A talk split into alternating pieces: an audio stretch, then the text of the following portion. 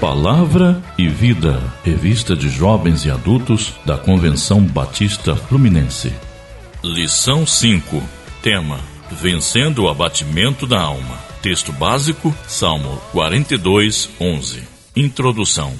Estamos como brasileiros vivendo um tempo complicado, frente aos desafios que a pandemia trouxe a todos nós quer pelo medo de ser contaminado, o desemprego e, consequentemente, a falta de renda.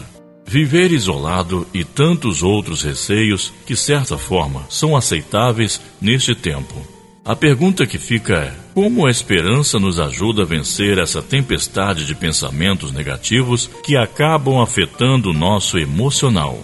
O que pode nos fortalecer em meio às enxurradas de noticiários e até conversas pelas redes sociais que só nos causam perturbações. Convido você a vivenciar estas respostas a partir da palavra de Deus. O Salmo 42 é um cântico de lamento de desorientação, uma canção triste de alguém que sofre e que está completamente perturbado. É um livro de cânticos, orações e de vários autores. Neste caso, o Salmo 42 é um cântico dos coraitas, os sacerdotes responsáveis pela adoração. Segunda Crônicas 20, 19 e Números 16.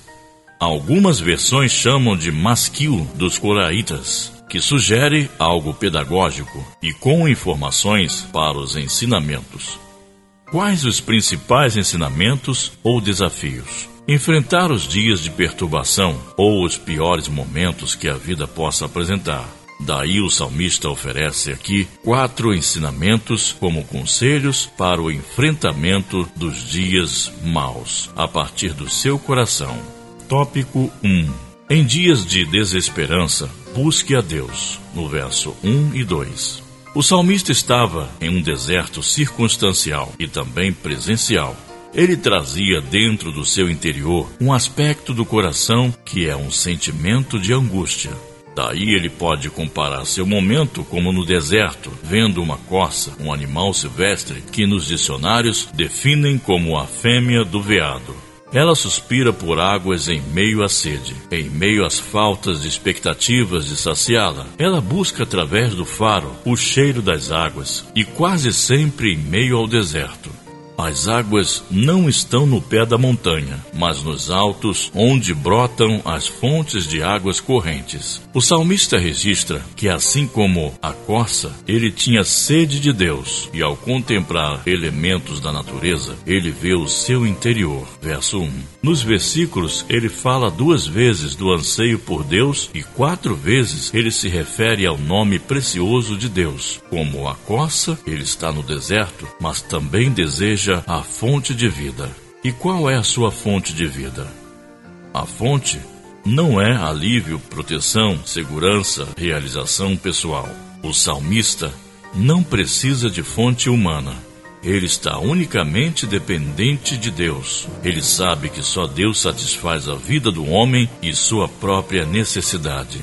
Em dias de tranquilidade, nos satisfazemos com qualquer coisa, mas nos dias de tribulação, a alma começa a gritar a sede de Deus, ansiar pelo trono de Deus, entender que lá encontramos graça. O autor de Hebreus deixa isso registrado no capítulo 4, versos de 14 a 16. Em Jesus temos um grande sacerdote. Ele é uma fonte de alegria, paz e descanso. Deus será para nós o suficiente.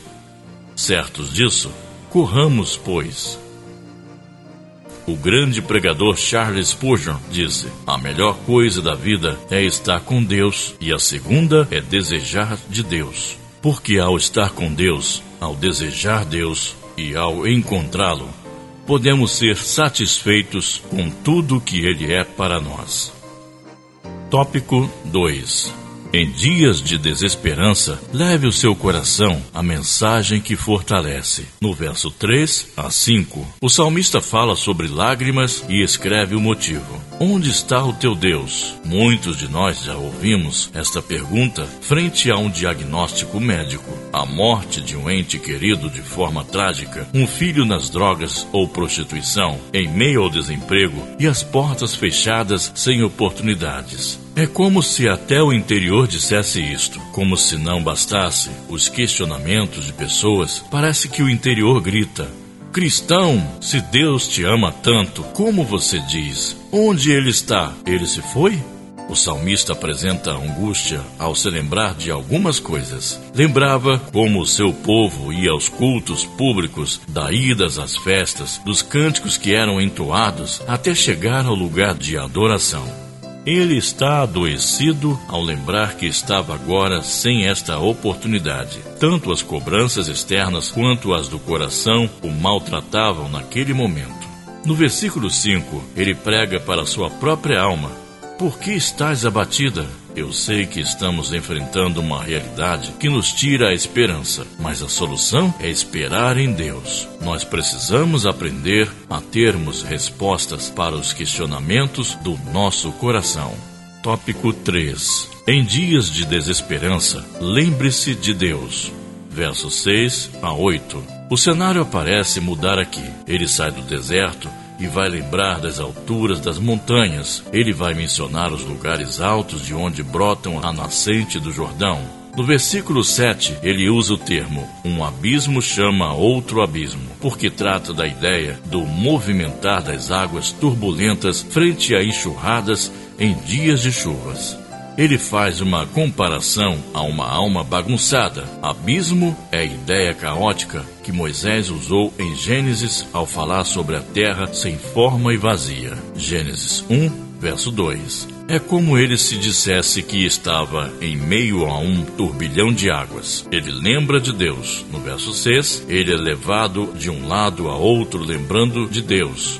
E como revela isto? No versículo 8, o salmista, em sua oração, tem uma certeza. Ele conta em meio aos dias maus com a misericórdia do Senhor de dia e à noite, uma oração de louvor a Deus.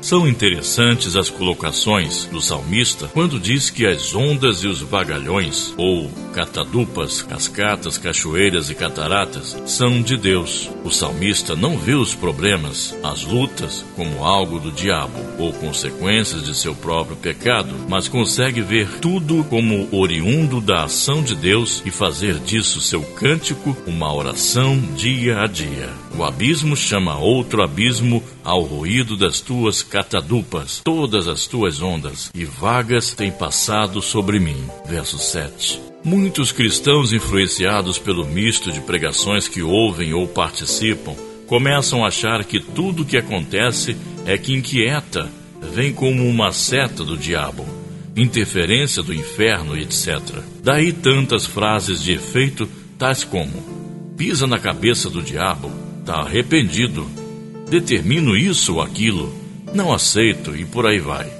Mas a pergunta precisa ser: e se as ondas agitadas tiverem a mão de Deus para nos trazer um novo tempo ou amadurecimento, crescimento e maturidade? Tópico 4. Em dias de desesperança, persevere. No verso de 9 a 11, o salmista tem questionamentos, apesar de convicções. Isso é importante porque muitos sofrem a culpa de questionar quando as pressões vêm. Encontramos aqueles que cobram atitude de resistência e fé, como se o fato de revelar a humanidade fosse uma transgressão a Deus. O salmista revela em suas palavras que o seu interior está cheio de dúvidas e dor na alma.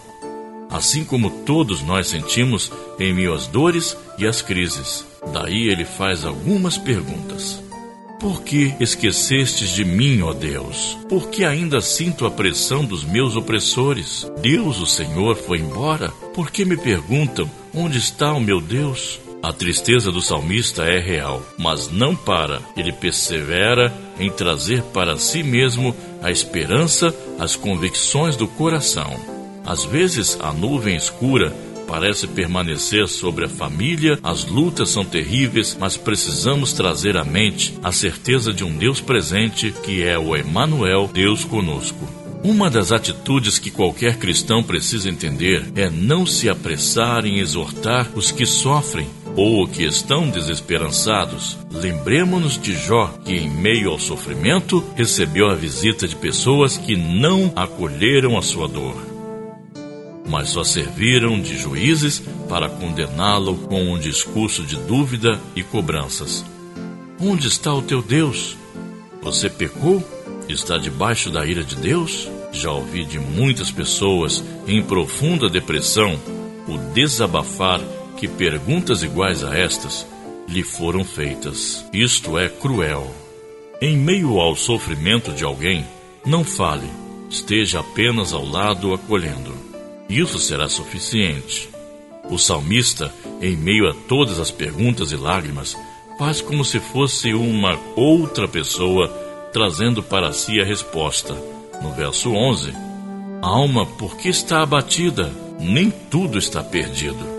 Espera em Deus. Por que está você perturbada?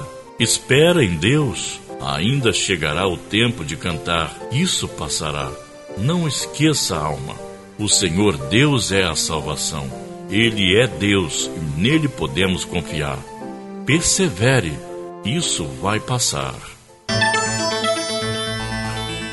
Para pensar e agir. Nada melhor do que em meio à desesperança olharmos para as promessas e o cuidado de Deus. Mergulhamos no cântico de vitória de Paulo, que em meio às crises registra em Romanos 8, 31 a 39. Em meio às lutas, quem será contra nós? Se Deus está conosco, se por amor a nós, Deus não poupou seu próprio filho, como não descansar nele? Quem vai ficar nos acusando se a nossa justificação vem dele? Quem vai nos condenar por algo se nosso perdão eterno está garantido em Cristo, que além de nos justificar, é o interceptor pleno? O que nos separa de Deus? Nada. Nele somos mais que vencedores. Deus te abençoe e bom estudo. Leitura Bíblica Diária. Segunda, Salmo 43. Terça, Oséias 6, de 1 a 3. Quarta, Salmo 46. Quinta, Isaías 43, 1 a 3a. Sexta, Salmo 43, versos de 8 a 13. Sábado, Isaías 40, versos de 1 a 9 e de 28 a 31.